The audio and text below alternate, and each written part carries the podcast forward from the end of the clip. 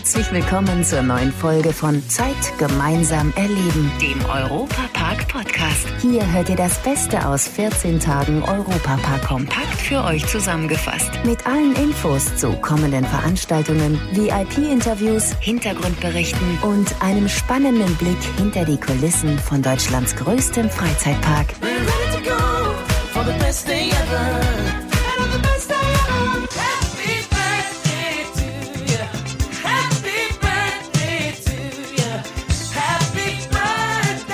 Es war ein Riesenfest, als der Gründer und Mitinhaber des Europaparks Roland Mack am 12. Oktober seinen 70. Geburtstag gefeiert hat.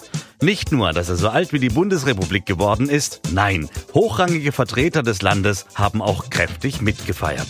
So zum Beispiel der ehemalige Bundespräsident Christian Wulff.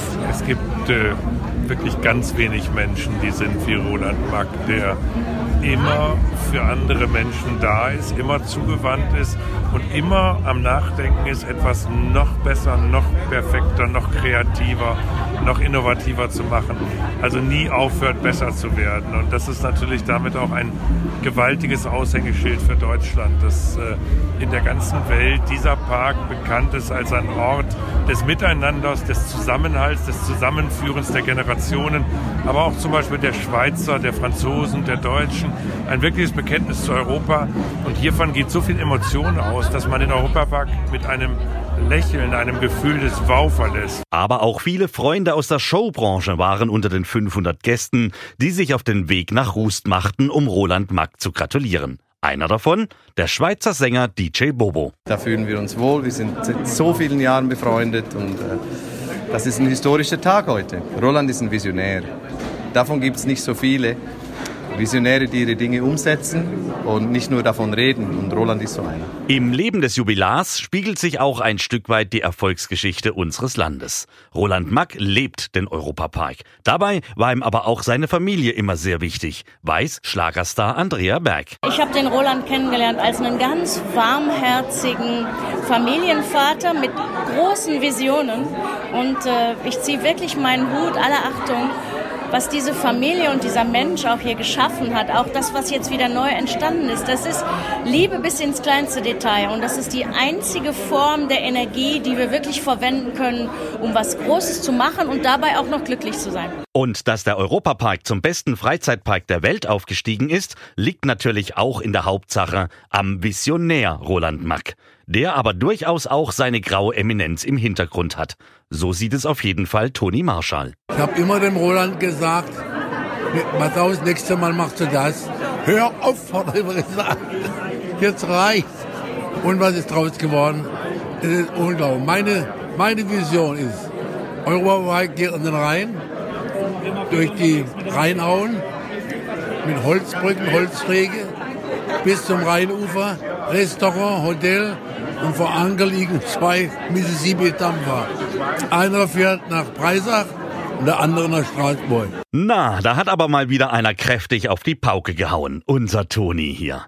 Ja, dass Roland Mack seinen Geburtstag in der neuen Wasserwelt Rolantica gefeiert hat, lag auf der Hand. Es ist nämlich alles so gut wie startklar und dann bietet sich natürlich auch die Gelegenheit, den Festgästen einen Einblick in das Millionenprojekt zu geben. Außerdem ist es nicht das erste Fest, das er im Park feierte. Schon als die Hochzeitsglocken für ihn und seine Marianne läuteten, fand sich ein ideales Plätzchen im Park für die Feierlichkeiten. Wir wollten unbedingt im Park heiraten, in der ersten eigenen Gastronomie. Und so haben wir dann am 31. Oktober 1975 im Seerestaurant unser Fest gefeiert. Mit unseren Freunden, mit unserer Belegschaft aus Waldkirch und aus Ruß. Damals konnte man die alle noch im Seerestaurant unterbringen. Wäre heute leider nicht mehr möglich, ist die Arena zu klein. Ja, bei heute über 4100 Mitarbeitern wird das natürlich ein bisschen viel.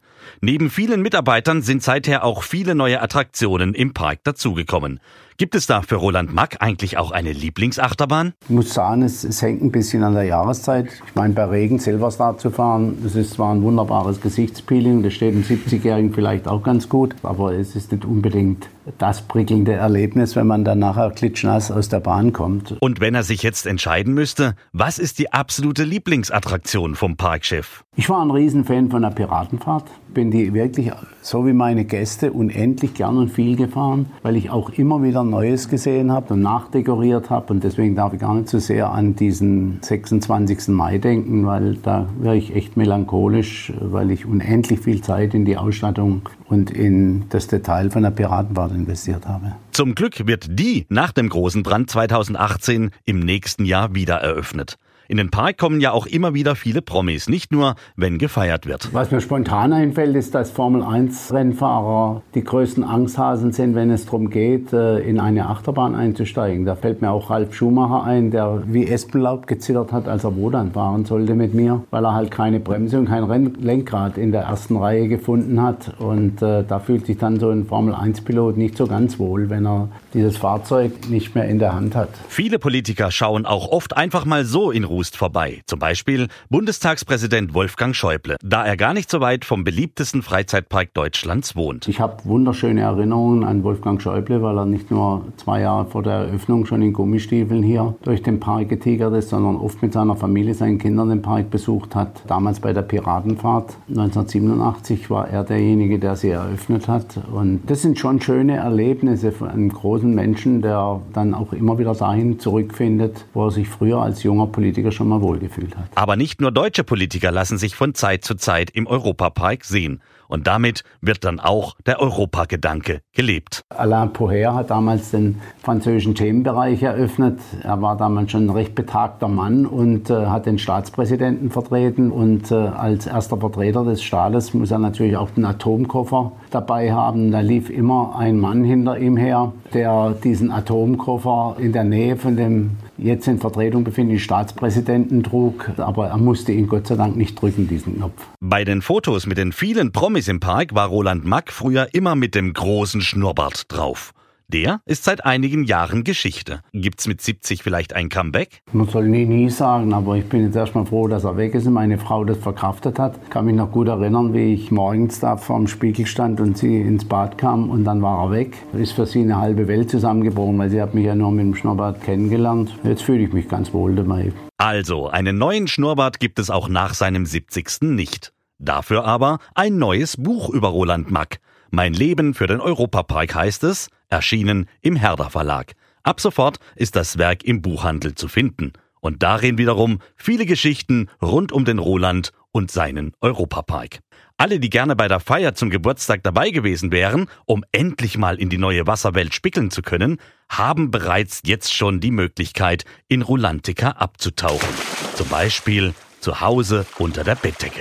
Der Rolantica Countdown. Es sind zwar noch ein paar Tage, bis ab dem 28. November in der Wasserwelt für jedermann die Fontänen sprudeln.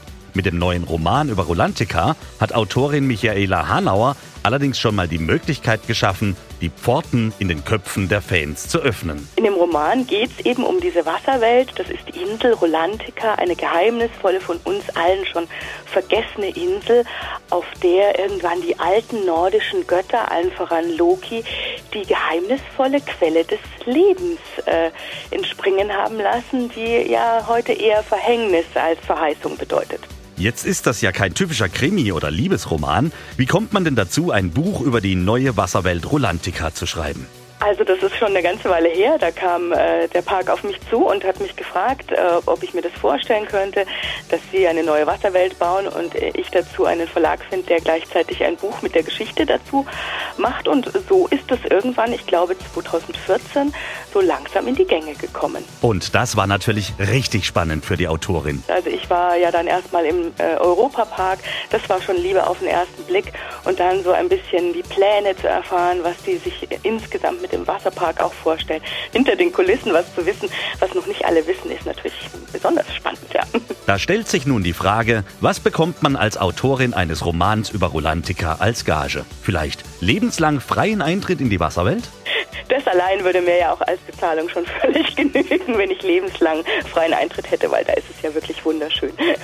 Ansonsten sind Autoren einfach äh, ja an, ihr, an ihren Buchverkäufen immer beteiligt, aber das wissen sie wahrscheinlich. Auch privat ist die Autorin Michaela Hanauer eine absolute Wasserratte. Ja, natürlich. Also ich bin eine Riesenwasserratte und deswegen habe ich da auch gleich Feuer gefangen dafür. Ich glaube, ich konnte fast gleichzeitig schwimmen und laufen, weil meine Großeltern mich schon ganz früh in ein Schwimmbad gesteckt haben. und jetzt kann sich natürlich jeder vorstellen, wie die Autorin jedes Mal Schwimmflügel und Flossen angezogen hat, wenn es wieder dran ging, weiter am Buch zu schreiben. Den Roman über Rolantica, die neue Wasserwelt vom Europapark, gibt es vom Koppenrad Verlag in jeder gut sortierten Buchhandlung.